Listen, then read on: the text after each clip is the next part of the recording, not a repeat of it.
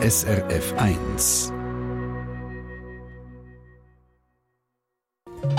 SRF 1 Espresso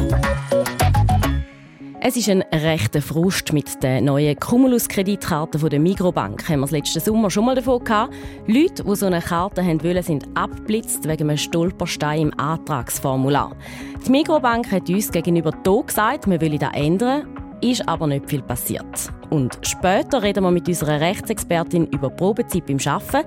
Eine Zeit, wo man als Angestellte oder Angestellte ein bisschen ausgeliefert ist. Angestellte sind also während der Probezeit praktisch nicht geschützt gegen eine Kündigung.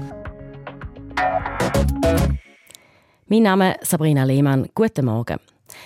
Mit der Kreditkarte zahlen und gleichzeitig auch noch Cumulus-Punkte sammeln bei der Migro. Darum haben ein Haufen Leute eine Cumulus-Kreditkarte. Und seit letztem Jahr gibt es ja neu die Hausbank von der Migro die Karten raus, die Migrobank. Wer aber so eine Karte will, muss zuerst einen Antrag ausfüllen. Und dort stolpern ein Haufen Leute über die Passage, wo es ums Konto geht, wo man Zahlungen macht. Ich als antragstellende Person für die Hauptkarte erkläre, dass die Gelder, die zur Begleichung der Kreditkartenrechnung dienen, ausschließlich mir gehören. Dann muss man Ja oder Nein ankreuzeln. Also Ja, wenn man das Konto allein braucht. Und Nein, wenn zum Beispiel die Partnerin oder der Partner auch Zugriff haben. Und weil eben viele ein gemeinsames Haushaltskonto haben, gibt es ein Kreuzchen beim Nein.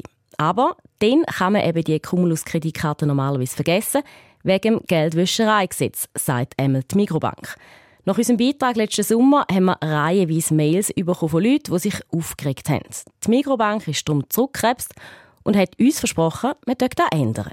Wir planen konkret, dass wir die Partnereinkommen und Vermögen in den nächsten Wochen zumindest via Papierantrag umsetzen können. Und in einem zweiten Schritt will wir eben auch das Online-Formular ändern. Leider zeigen jetzt ein Haufen neue Mails von Ihnen die Der Stolperstein ist immer noch da. Peter Fritsche. Ja, die Migrobank lässt bis heute offensichtlich immer noch reihenweise potenzielle Kundinnen und Kunden auflaufen. Wie zum Beispiel die Jürgen Reichert aus Schmeriken, Kanton St. Gallen. Er und seine Frau sind so ein Paar mit einem gemeinsamen Haushaltskonto für alle möglichen Zahlungen. Online haben sie den Antrag ausgefüllt und eingereicht. Daraufhin hat die Migrobank das Antragsformular noch auf Papier zum Unterschreiben zugeschickt. Beim Durchlesen fällt dem Jürg Reicher dann eben der ominöse Satz wegen Partnerschaftskonto auf. Er habe angerufen und die Dame am Telefon habe ihm gesagt, ja, in dem Fall gäbe es das Kärtchen nicht. Eben, wegen Geldwäschgefahr. Der Jürg Reichert findet das also leicht übertrieben. Und eigentlich ein Gemeinschaftskonto, ein Partnerschaftskonto, da haben ja nicht mehr wieder wir zwei Leute drauf Zugriff. Also von daher sollte da eigentlich nicht etwas schief gehen Vor der Migrobank hat ja Cembra Moneybank die Cumulus-Kreditkarten rausgegeben. Und die haben es dort mal also problemlos bekommen, trotz dem Partnerschaftskonto. Bei der Cembra Bank hat das immer durch, also problemlos geklappt mit dem Partnerschaftskonto. Wir haben das Schriftverfahren gemacht. Und dann haben die ihre Köln bekommen im Ende Monat und das hat bestens geklappt. Auch darum ist er jetzt über die harte Haltung der Mikrobank irritiert und auch enttäuscht. Dem Hörer da aus Zürich, wo seinen Namen lieber nicht im Radio hören geht es ähnlich. Auch er ist im Prinzip bestraft worden, weil er etwas gemacht hat, was man ja muss. Er hat den Antrag ehrlich ausgefüllt.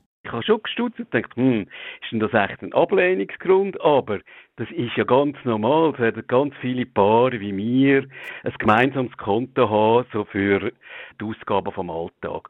Und eben auch das Einkaufen im Mikro dazugehört. Aber auch ihm und seiner Frau hat man die neue Cumulus-Kreditkarte verweigert.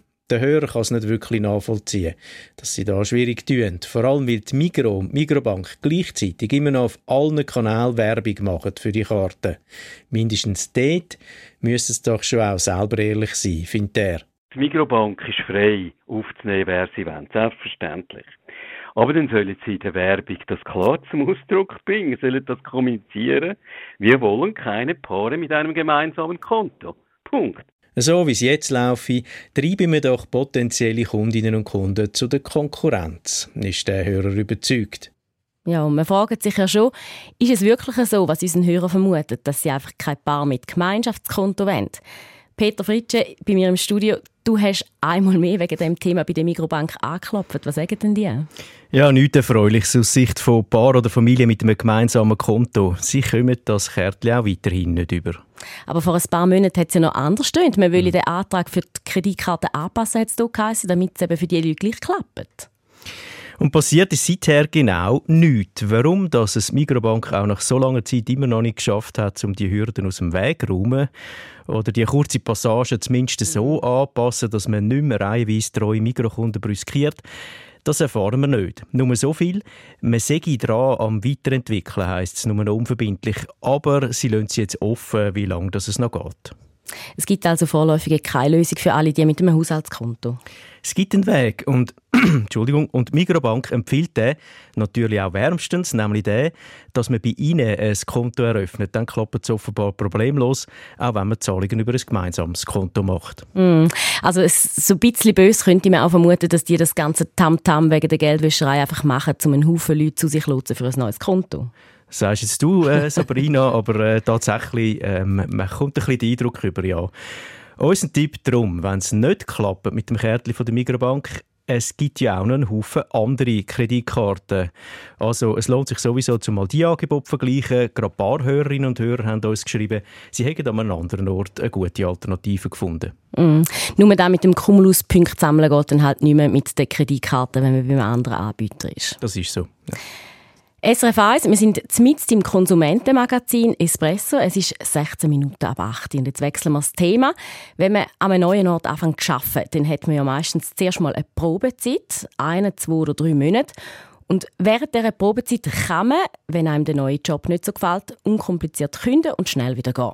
Das ist praktisch, aber unkompliziert künden kann einem eben auch der Chef oder die Chefin. Espresso Rechtsfrage. Die Rechtsexpertin Gabriela Baumgartner sagt, was gilt. So ist es an einem Espresso-Hörer aus dem Kanton St. Gallen gegangen. Der Mann arbeitet in der Industrie, im Maschinenbau. Ende letztes Jahr hat er zuerst temporär bei einer Firma gearbeitet.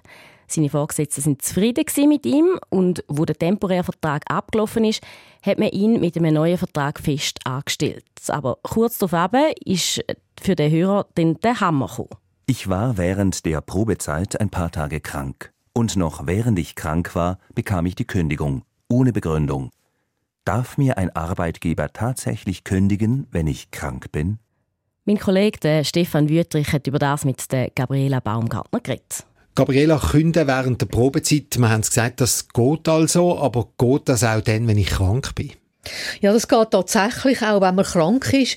Im Gesetz hat es zwar einen Kündigungsschutz. Der Arbeitgeber darf einer Angestellten zum Beispiel nicht künden, wenn sie schwanger ist, wenn sie einen Unfall hat, wenn sie ins Militär geht oder eben wenn sie krank ist.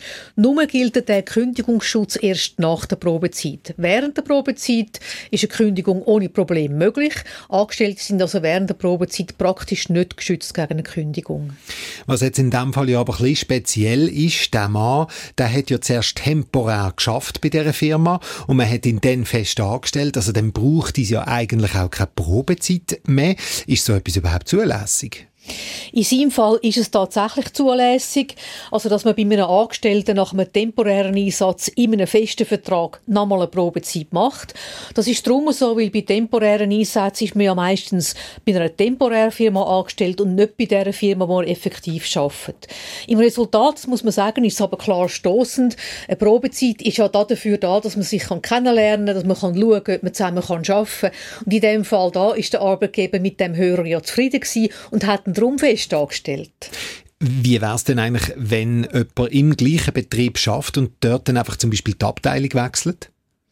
Dann darf der Arbeitgeber im Normalfall keine neue Probezeit machen, weil da kennt man sich ja schon, man weiß auch, wie man arbeitet.